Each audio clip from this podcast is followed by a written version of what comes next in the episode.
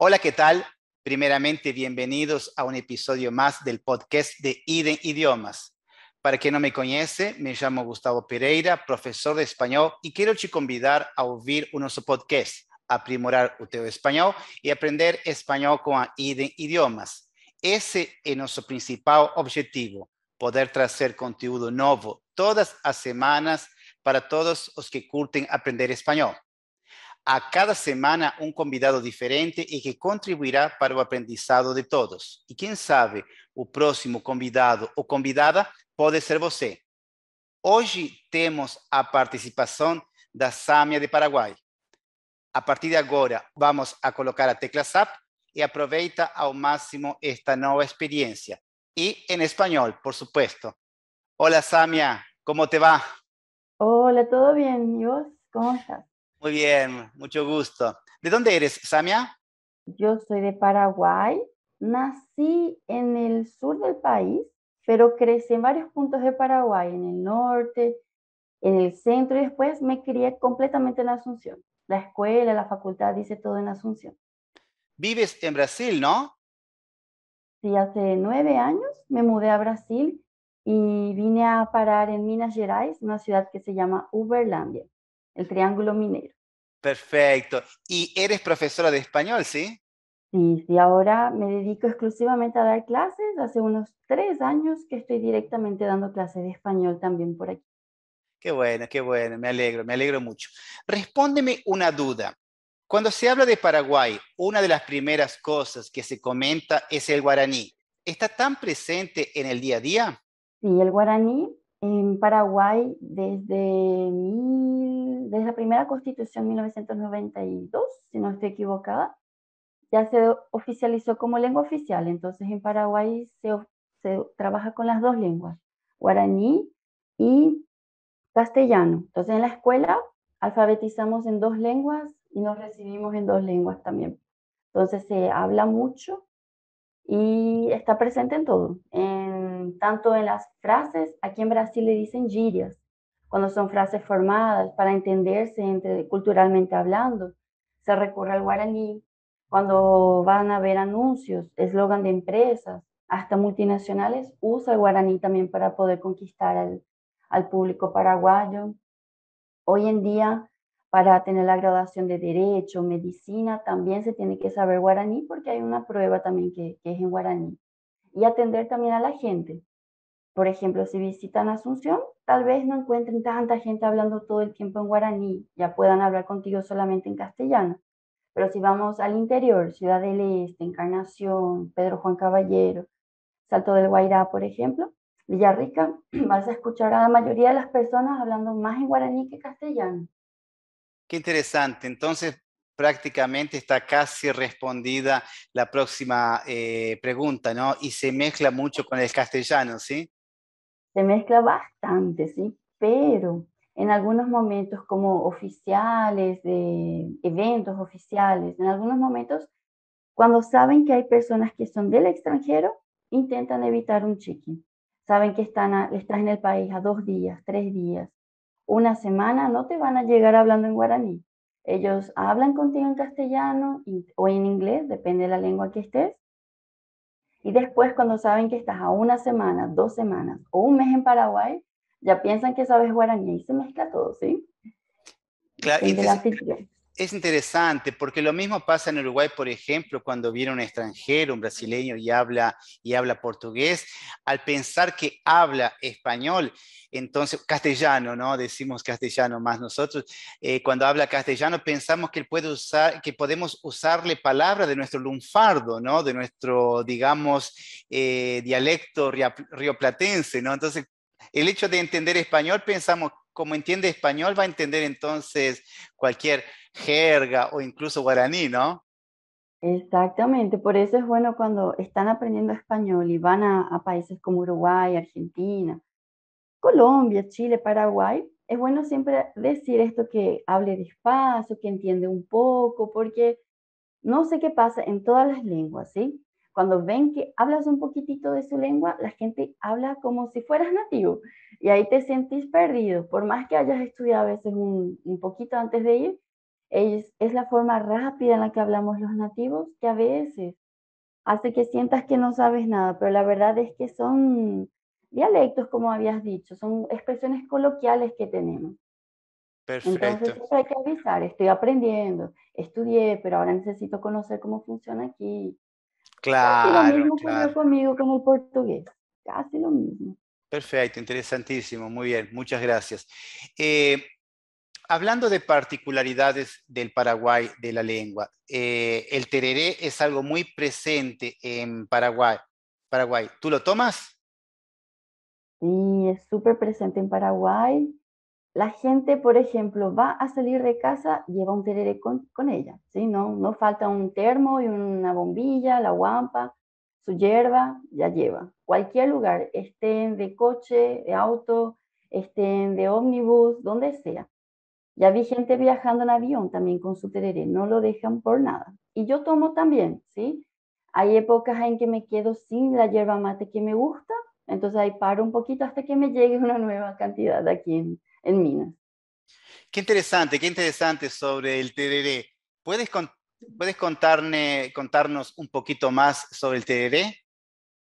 Sí, bueno, el tereré es famoso. eh, el nombre tereré también ya se quedó registrado en la RAE.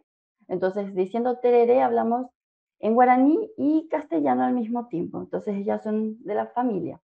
El tereré viene del guaraní y viene de los guaraníes, de los indígenas de nuestra zona, ¿sí? Que comparte Brasil, Argentina y Paraguay. Eh, tenemos estos nativos, los, indígenas, ellos ya lo bebían an- antiguamente, tenían sus formas de, de preparo también para refrescar porque hacía mucho calor y también es como un, ¿cómo voy a decir? Es como un culto para estar juntos, para compartir con la gente, ¿sí? Entonces, este tereré nace de los indígenas que habitaban esta parte de América del Sur y se conserva más en Paraguay. En Paraguay la gente no vive sin tereré. Eso es categórico. Perfecto, interesantísimo. Sí, sí, sí, yo lo comparo al mate de los uruguayos. Es algo más que una bebida, ¿no? No tomo mate o tereré porque tengo sed, ¿no? Hay toda una idea cultural de compartir, ¿no? De juntar, ¿cierto? De interacción, ¿no es verdad? Exactamente, por eso yo aquí a veces cuando tomo sola es como que necesito tal hierba porque es la que me gusta para tomar sola, vamos a decir, porque aquí no hay esa ronda de amigos. En mi casa, por ejemplo, en Paraguay es ronda con la familia. Cierto horario de la mañana, cierto horario de la tarde nos sentamos y todos juntos tomamos tereré, contamos cómo está el día, hablamos cómo está yendo los proyectos. Es más como compartir en familia o con los amigos, ¿sí? También están con los amigos. Y el tereré es parecido también al mate, solo que el mate es caliente, agua caliente, el tereré agua más fría, bien helada.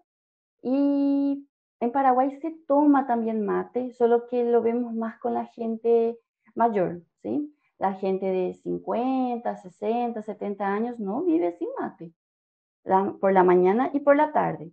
Y durante el día toma el tereré. Entonces, Perf- uso y abuso de la yerba mate en Paraguay funciona.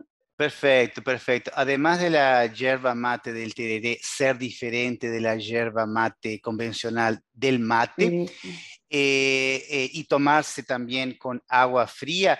Yo he visto o he escuchado que se le coloca a veces jugo al agua. No, en Paraguay no tenemos costumbre de colocar jugo. En Paraguay la, la costumbre es, es la- el termo, depende del termo o la jarra, algunos tienen jarras. Colocamos agua, hielo y algún remedio refrescante le llaman, que serían remedios yuyos, que puede ser como la menta. Algunos ya ponen azafrán también, hay una- unos azafranes que son en pedacitos, que colora el agua y da tipo un tratamiento para la salud. Y después hay otro tipo de hierbas, cola de caballo, ponen al agua del tereré para poder pasar a la hierba. Como dijiste hace rato, la hierba del tereré y del mate son un poquito diferentes, son un poquito, porque la del mate a veces es un menorcito, el, la- el tipo de, de hierba, y las del tereré para que queden mejor tienen que ser un poquito mayores el corte del- de la hierba. Más gruesa, Entonces, ¿no? Sí. más gruesas, exacto, ahí queda mejor el tereré. Y a veces es un poquito difícil de conseguir aquí. Hay más para mate, aquí el chimarrón aquí funciona también. Es verdad, es verdad. Entonces, esa... No, disculpa, disculpa. No, que es esa la, la diferencia, que no es jugo lo que ponemos, son, la verdad, son remedios yuyos que coloren el agua y que parece que es un jugo, pero la verdad es más el resultado de la hierba, del, del yuyo que está en el agua. Eh, te pregunté eso porque yo vi una vez eh, a unas personas de Mato Grosso aquí en el sur, que ellos tienen una, una, versión creo que diferente, creo que adaptaron el tereré a su cultura y ahí a, a esa agua fría con hielo lógico y esa eh, hierba mate del tereré, le ponían jugo de limón por eso y lo tomaban de esa manera, por eso yo te pregunté. Jugo de limón, entendí. Hace sentido. Puede exprimir limón, también queda muy rico. Muy bien. ¿Qué otras cosas te gustaría compartir de Paraguay, Samia? Ah, Paraguay. Paraguay es un país pequeñito, bastante solidario entre la gente, le encanta recibir a las personas y si no sabes de algo te van a explicar, si no saben comunicarse van a hacer mímica, entonces es un país súper caluroso, eh, le encanta recibir a los extranjeros y hay algo súper interesante en Paraguay que todo el mundo que llega dice así, esto no es una sopa, es la sopa paraguaya. Creo que mucha gente ya conoce, pero la sopa paraguaya es una sopa sólida. Es, no hay una historia bien forjada sobre esto todavía, no encontramos, pero en el Paraguay hay tipo como una leyenda de que fue en la época de un dictador que esa sopa se creó. La gente quería hacer una receta de una sopa, de un caldo, algo con líquido, pero quedó tanto tiempo en el fuego que lo que tenía maíz se desintegró y se volvió una pequeña masa de, de maíz, ¿sí? De harina de maíz. Entonces la sopa paraguaya, cuando lleguen a Paraguay, van a ver que es sólida, ¿sí? Y es muy rica. Maíz, cebolla, queso, huevos, todo lo que es rico está dentro de, de la sopa. Qué interesante, qué interesante, Samia. Sí, muy bien. Para finalizar, ¿puedes dejarnos tu Instagram para quienes quieran seguirte y saber un poco más de tu trabajo? Mi, Instagram es arroba samia idiomas. Ahí me pueden localizar también. A veces publico algunas cosas allí. A veces publico también algunas cosas en la cuenta personal, que es Samia Neves. Pero pueden, pueden seguirme los dos. En los dos intento compartir cosas de la lengua intento compartir cosas de las diferentes partes de, de, la lengua hispana también, ¿sí? De Paraguay, Uruguay, Argentina, México y algo de España también. Muchas gracias, Samia. Muchas, pero muchas gracias por tu participación. ¿Está bien? Gracias a vos por la, por la invitación. Es muy bueno oír acentos tan bonitos como el tuyo y típico de los países hispanos. Gente, Aprovechen para extraer al máximo las palabras nuevas, diferentes o incluso grabar reglas gramaticales que vimos en nuestras clases. También comparte este podcast con tus amigos. Síguenos también en nuestras redes sociales arroba idiomas. Muchas gracias a todos y hasta el próximo episodio.